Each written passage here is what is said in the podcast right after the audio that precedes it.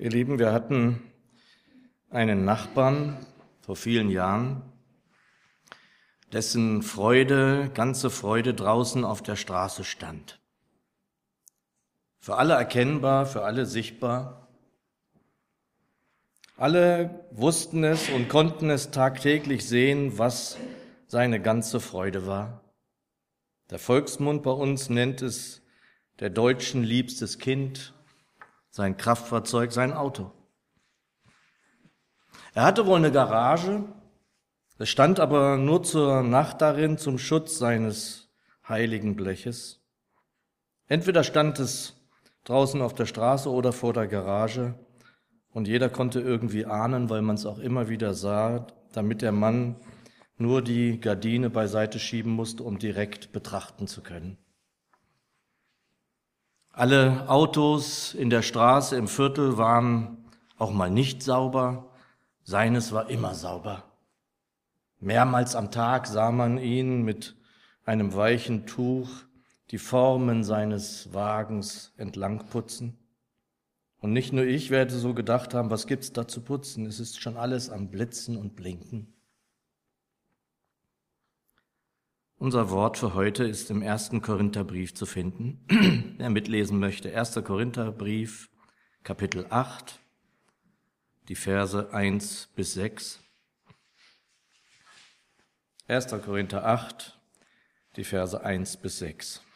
Dort heißt es, was aber das Götzenopferfleisch betrifft, so wissen wir, dass wir insgesamt Erkenntnis haben. Die Erkenntnis bläht auf, die Liebe aber baut auf.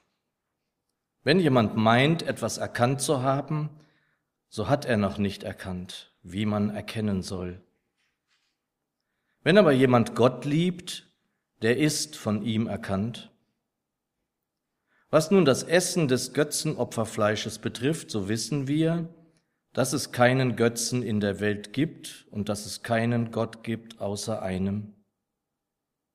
Denn wenn es wirklich sogenannte Götter, sei es im Himmel oder auf Erden gibt, wie es denn viele Götter und viele Herren gibt, so gibt es doch für uns nur einen Gott, den Vater, von dem alle Dinge sind, und wir zu ihm, und einen Herrn Jesus Christus, durch den alle Dinge sind, und wir durch ihn. Ich danke dir, Herr, dass du gegenwärtig bist, unter uns bist, so wie du es verheißen hast. Danke für deine Gegenwart. Herr, wir brauchen jetzt deinen Geist. Schließe uns dein Wort auf. Amen.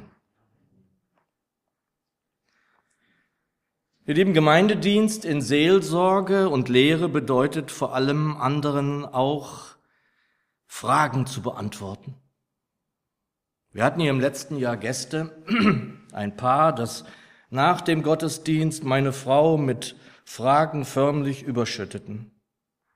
Da wurden dann Fragen zur Form der Gottesdienste, zur Stellung zu diesem oder jenem, zum Abendmahl, zur Taufe abgefragt förmlich.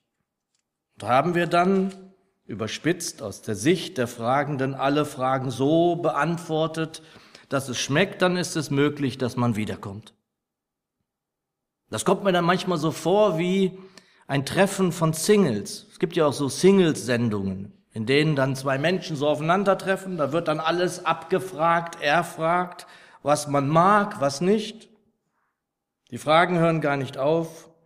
Und so es dann alles passt, könnte es vielleicht dann ein weiteres Treffen geben oder weitergehen. Das ist, man vergebe mir meine klare Einschätzung dazu, reine Theorie.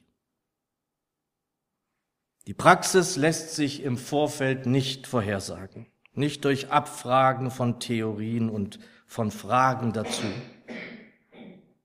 Und wenn ich dann manchmal auch so Diskussionen über Glauben höre oder sehe, geht's mir ganz ähnlich.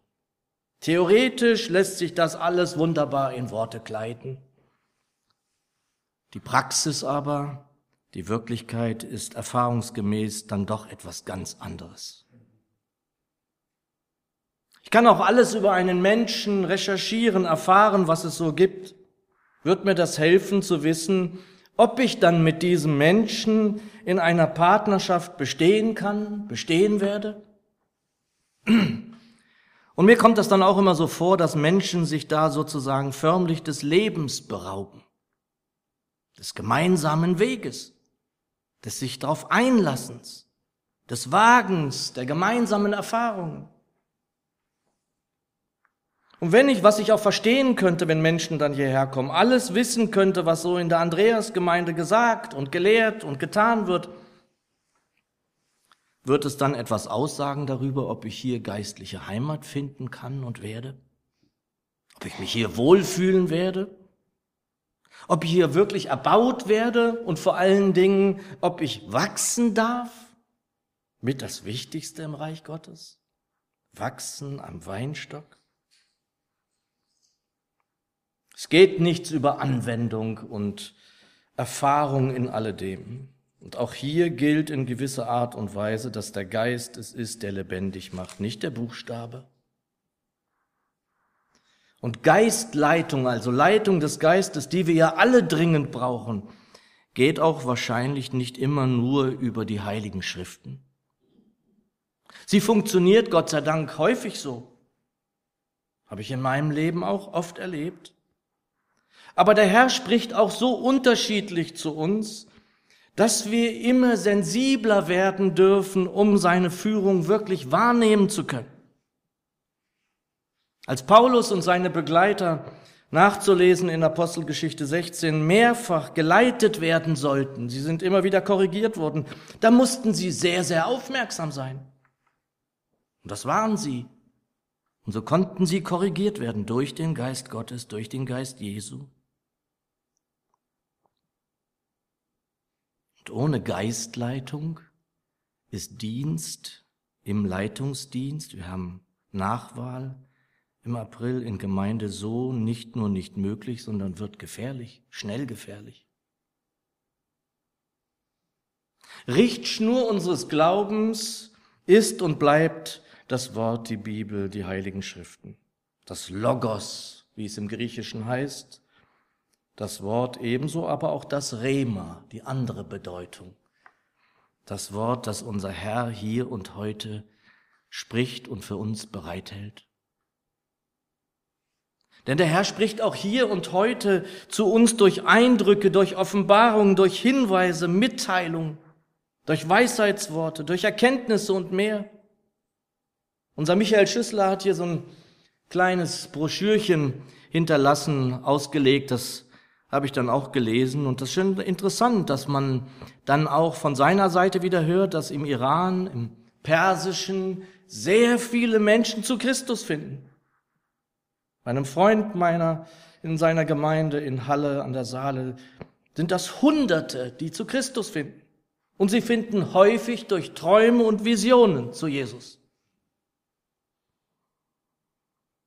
Wir werden immer nur in Leitung bestehen können und auch als Nachfolger Jesu, wenn wir in ihm bleiben. In seiner Liebe bleiben, in seinem Wort bleiben, also in ihm selbst bleiben, wie es in Johannes 15 heißt. deshalb ist und wird es Ziel auch der Diener Jesu bleiben, dass sie immer wieder neu mit Geist erfüllt sind, damit er sie in alle Wahrheit leiten darf. Und ihr Lieben, der Apostel Paulus muss hier in unserem Text die Fragen beantworten, die von der Gemeinde da in Korinth an ihn gestellt werden. Und da geht es für uns kaum noch vorstellbar um das Götzenopferfleisch. Er behandelt dieses Thema übrigens über zwei Kapitel hinweg, die Kapitel 8 bis 10. Immer mal wieder geht es dann darum. Und mit diesem Fleisch erklärt die Stuttgarter Erklärungsbibel, ist Fleisch gemeint, das von Opfertieren heidnischer Kulte stammt und dann bei Festmahlen in Tempeln aufgetischt oder auf dem Markt dort verkauft wurde. Und um es zu verkürzen, kann, darf ein Nachfolger Jesu davon essen? Und solche Fragen tauchen immer wieder in Gemeinde auf. Natürlich nicht zum Götzenopferfleisch. Das ist natürlich abwegig für uns hier, aber es hat dennoch Relevanz, dass solche Fragen auftauchen. Wir haben auch solche Probleme, wir haben auch solche Fragestellungen. Weihnachtsbäume zu haben und aufzustellen, stammt aus heidnischen Ursprüngen. Immer wieder kommt das. Immer wieder taucht diese Frage auf.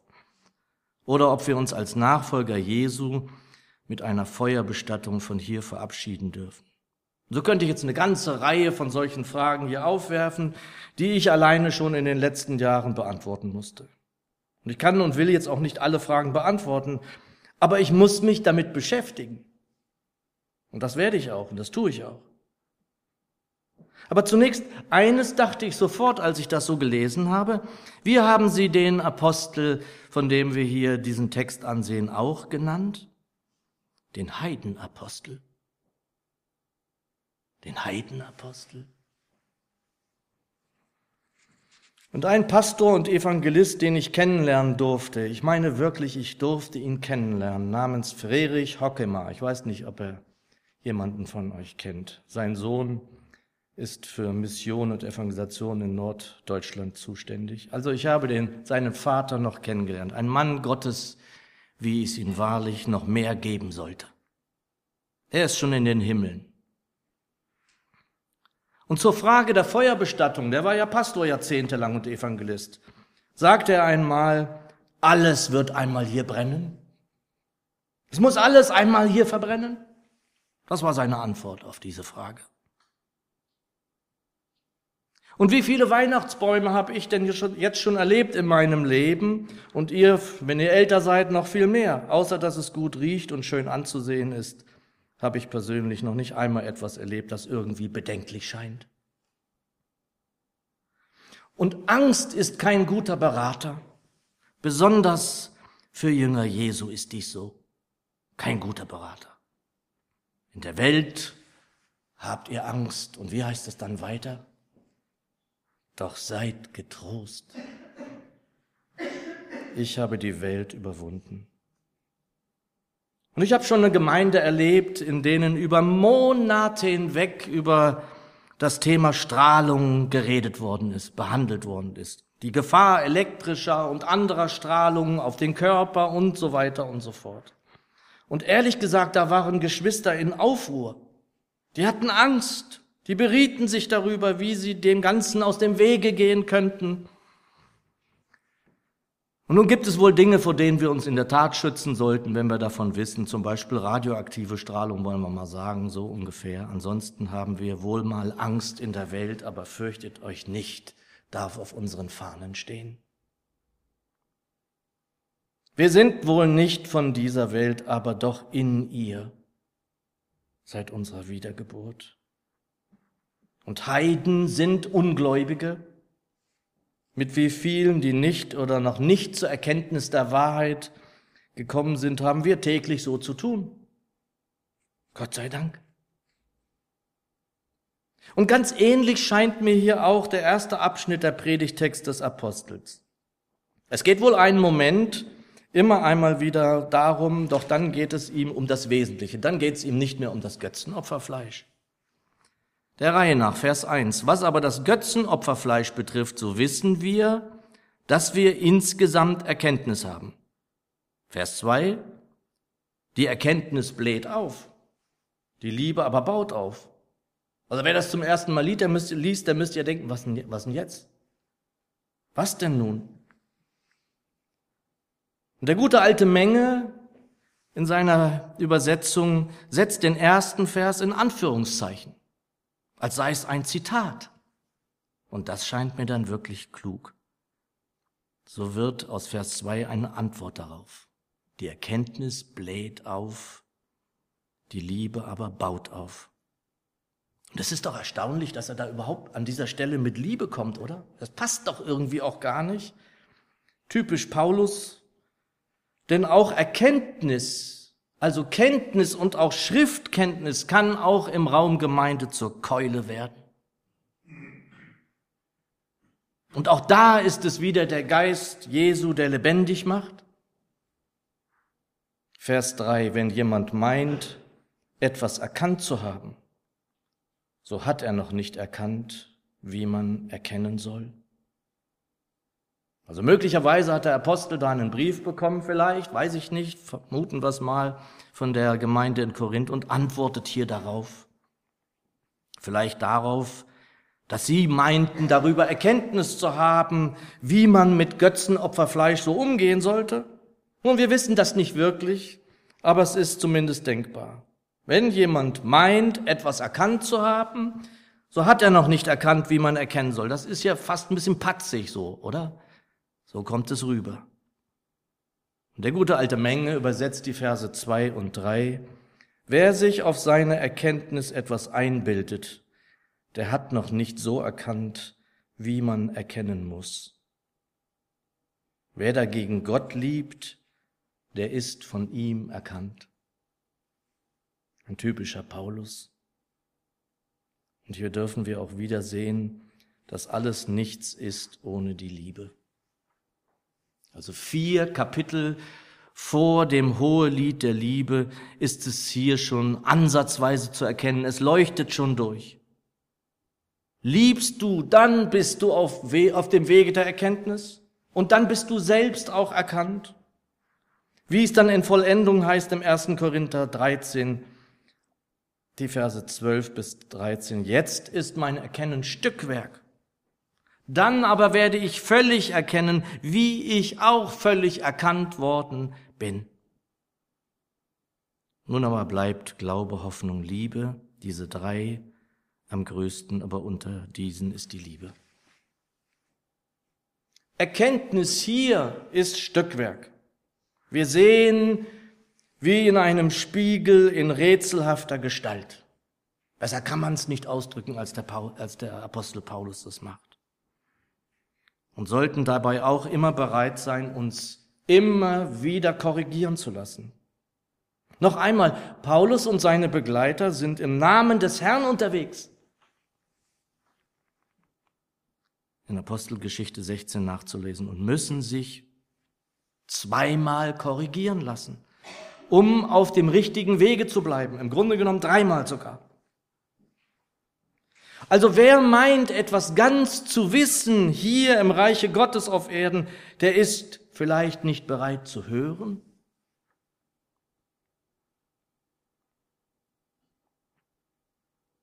Im Folgenden dann des Kapitels und der Kapitel 9 und 10 geht Paulus weiter darauf ein, wie sie nun in dieser Frage des Götzenopferfleisches umgehen sollen.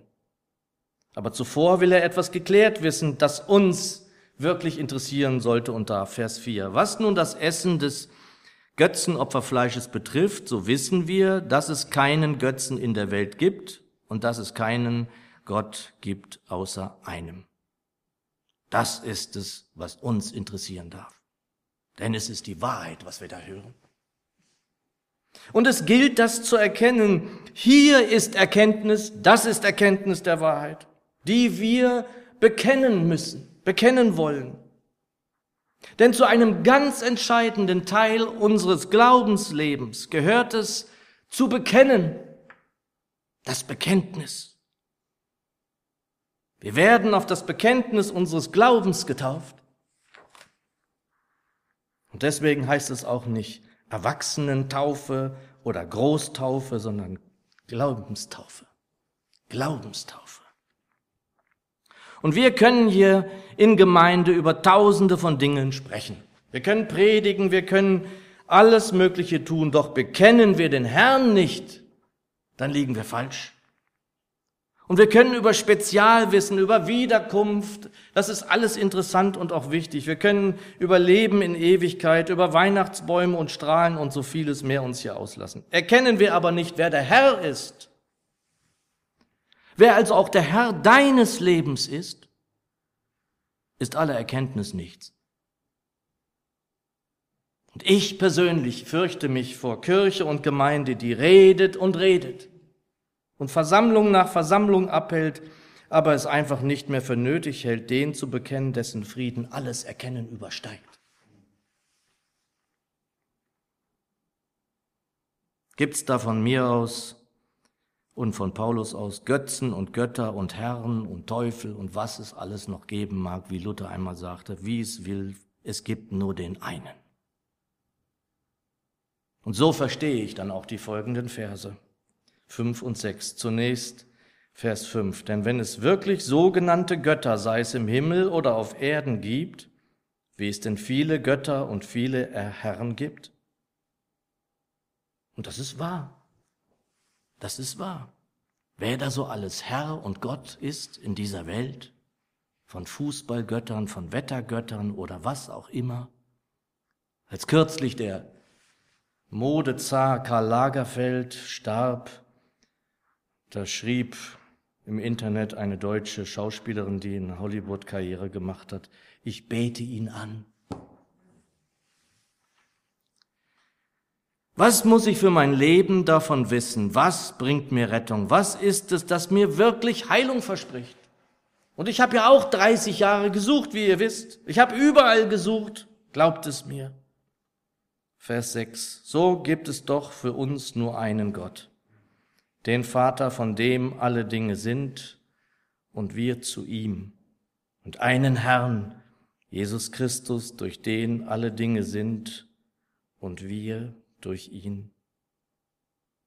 Nun, wir können uns auch mit diesen Herren und Götzen und was nicht noch allen beschäftigen. Wir können unsere Zeit damit verbringen, die zu zeigen, anzuprangern, sie zu deuten. Da gibt's viele, die das machen, das zu offenbaren, was die so machen, uns vor ihnen ängstigen oder uns besorgt zeigen,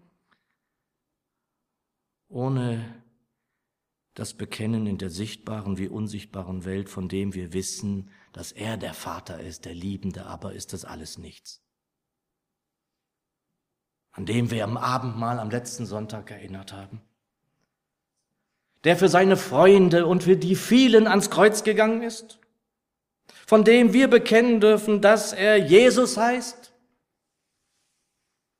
und dass ihn die vollkommene Liebe dazu gebracht hat, meine und deine Schuld dort ans Kreuz zu heften. Ihm, ihm wollen wir uns ergeben, ihm wollen wir uns unterstellen. Er ist Herr. Wem gebührt die Ehre? Ihm allein. Und vielleicht stehen auch wir immer mal in der Versuchung, etwas wichtiger werden zu lassen, als es vielleicht angemessen ist. Das ist menschlich. Das sind zuweilen vielleicht keine goldenen Kälber, sondern da schleicht sich etwas in unser Leben ein und wir merken es nicht zunächst. Und da kann ich dann auch immer wieder nur dasselbe sagen. Wir haben einen Geist, seinen Geist, um das zu prüfen. So wir also an ihm sind, und an ihm bleiben, wird er uns in aller Liebe überführen, der liebende Vater. Und dann wollen wir das Gute behalten. Nicht uns sorgen. Denn alle Sorge sollen wir getrost auf ihn werfen. Nehmen wir das so wörtlich?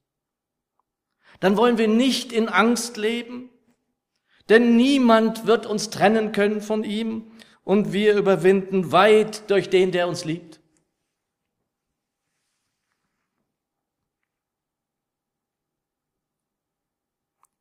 Also um zum Anfangsgedanken zurückzukehren, wenn du die Gardine, den Vorhang beiseite ziehst, worauf ist dein Blick gewandt? Wann schlägt dein Herz höher? Wenn du auf Jesus siehst?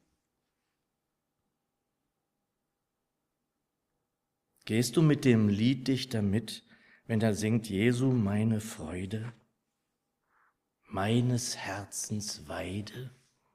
Jesu meine Zier. So gibt es doch für uns nur einen Gott, den Vater, von dem alle Dinge sind und wir zu ihm, und einen Herrn, Jesus Christus, durch den alle Dinge sind und wir durch ihn. Amen.